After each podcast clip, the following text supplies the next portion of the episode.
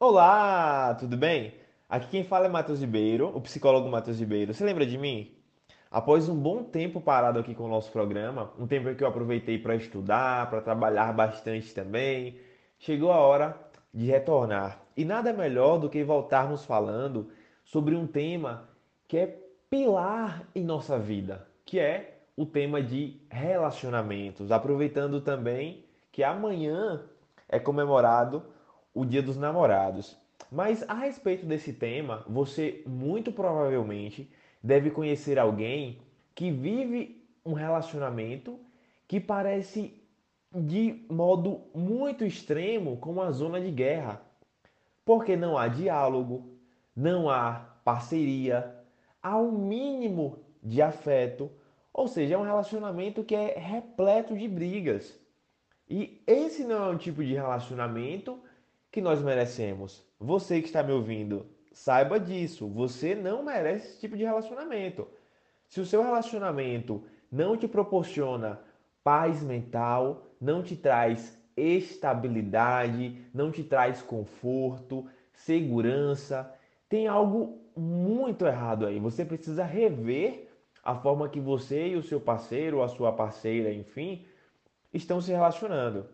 E já que no início da pandemia inúmeros casais se divorciaram, né, eu resolvi trazer algumas orientações para que possa te ajudar ou ajudar alguém que você conhece, já que você pode passar essas orientações para essa pessoa também, para que elas consigam resgatar o seu relacionamento ou até mesmo construir o relacionamento dos sonhos. Então, uma das primeiras orientações que eu quero te dar a respeito desse problema é fale sobre as coisas difíceis primeiro. Fale sobre as coisas difíceis primeiro. Esse foi um erro que eu já cometi bastante algum tempo atrás. Eu ficava esperando o melhor momento para conversar a respeito de algo que estava me incomodando, ou pelo simples fato de não estar me incomodando o suficiente, eu não abri o jogo a respeito daquilo, e aquele incômodo ia aumentando, aumentando, até que chegava um momento que simplesmente falava. Só que como já era um comportamento que era, digamos que comum para outra pessoa, ela acabava estranhando. Mas peraí, você nunca reclamou disso? Você nunca falou nada a respeito disso? Entende? Então é, eu aprendi uma valiosa lição. Sempre que eu percebo algo que me incomoda no relacionamento, por mínimo que seja, olha, até travou aqui a língua, por mínimo que seja esse incômodo, é importante que você fale com seu parceiro, com a sua parceira. Porque quando você fala, quando os problemas estão pequenos, quando o incômodo é pequeno, fica muito mais fácil de você resolver a situação do que você esperar aquilo crescer, tomar um tamanho é, desproporcional, para que aí você comece a falar. E tem mais, quando você deixa de falar algo que incomoda você, você acaba anulando uma parte especial de você na relação. Você acaba anulando ela. Então, quando, quando nós estamos em um relacionamento, nós estamos ali para sermos verdadeiros, para nos sentirmos ouvidos. Então, sempre que você estiver em um relacionamento que foge disso, repensa os teus comportamentos, tá? Uma outra orientação, é, o Gary Chapman, um psicólogo, ele fala a respeito de cinco linguagens do amor. Uma da linguagem, uma das linguagens que é extremamente importante digamos que para 99,99% ,99 das pessoas, é o tempo de qualidade. E hoje, na nossa rotina, essa rotina corrida, essa vida atribulada, nós acabamos meio que esquecendo desse tempo de qualidade com o nosso parceiro, com a nossa parceira. Principalmente quando já estão casados, já têm filhos, e aí começam a focar as atenção, a atenção nos filhos e acaba esquecendo do parceiro da parceira. Então, jamais cometa esse erro. Separe um tempo no seu dia para conversar com seu parceiro ou sua parceira, para saber como que ele está se sentindo, como que foi o dia, porque são pequenos hábitos que acabam fortalecendo demais a relação. E o ser humano, ele tem muito aquela questão de se preocupar apenas com o pior. Ou seja, muitos seres se preocupam nesse quesito do relacionamento, se preocupam apenas com a questão da traição. Mas você sabia que existem 10 tipos de traições? Alguns teóricos falam até em mais tipos de traições. Então, não se preocupe apenas com a infidelidade.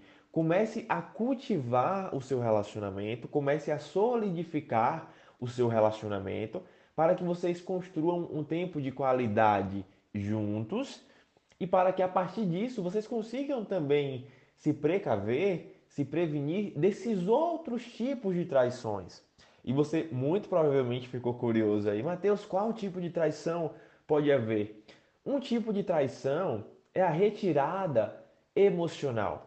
É quando você percebe que o seu parceiro está precisando de você, que ele quer conversar sobre um assunto difícil, um assunto que está atormentando ele, e você simplesmente se retira emocionalmente. Você meio que deixa de dar atenção para aquilo que o seu parceiro considera importante e para aquele problema que ele está buscando resolver.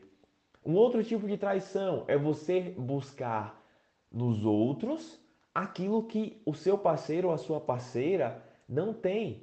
Talvez seja a questão da segurança. E aí você prefere muito mais ficar conversando com outra pessoa no WhatsApp a respeito dos seus sonhos, a respeito de dificuldades que você está passando no seu trabalho, porque você se sente segura ao conversar ou seguro ao conversar com aquela pessoa. Mas você sabia que isso também é um tipo de traição? Ah, Matheus, mas ainda assim eu me preocupo muito com essa traição física, de ele se relacionar é, fisicamente com outra pessoa. Então eu te digo o seguinte: muitos casais, né, muitos relacionamentos começam pela traição emocional, por essa retirada emocional. Um, um, da, um na verdade, dos parceiros, né? ele acaba se envolvendo emocionalmente com outra pessoa e a partir disso pode vir a acontecer uma traição física. Então comece a trabalhar o seu relacionamento já na base, já nesses pilares de ter um tempo de qualidade, ter esta rotina. A gente costuma pensar, a palavra rotina foi meio que diabolizada aí, não é?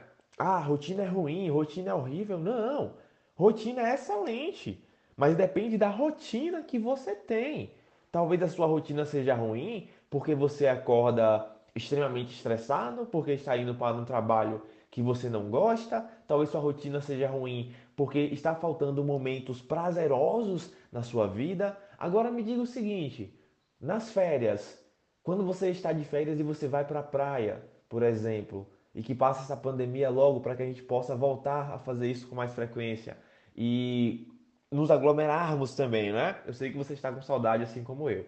Mas voltando, nesse período que você está em uma praia, que você tem aquela rotina de ah, sábado, acorda, pega ali a, o guarda-sol, guarda pega a sua o seu cofo ali, a sua churrasqueirazinha, enfim, vai para a praia.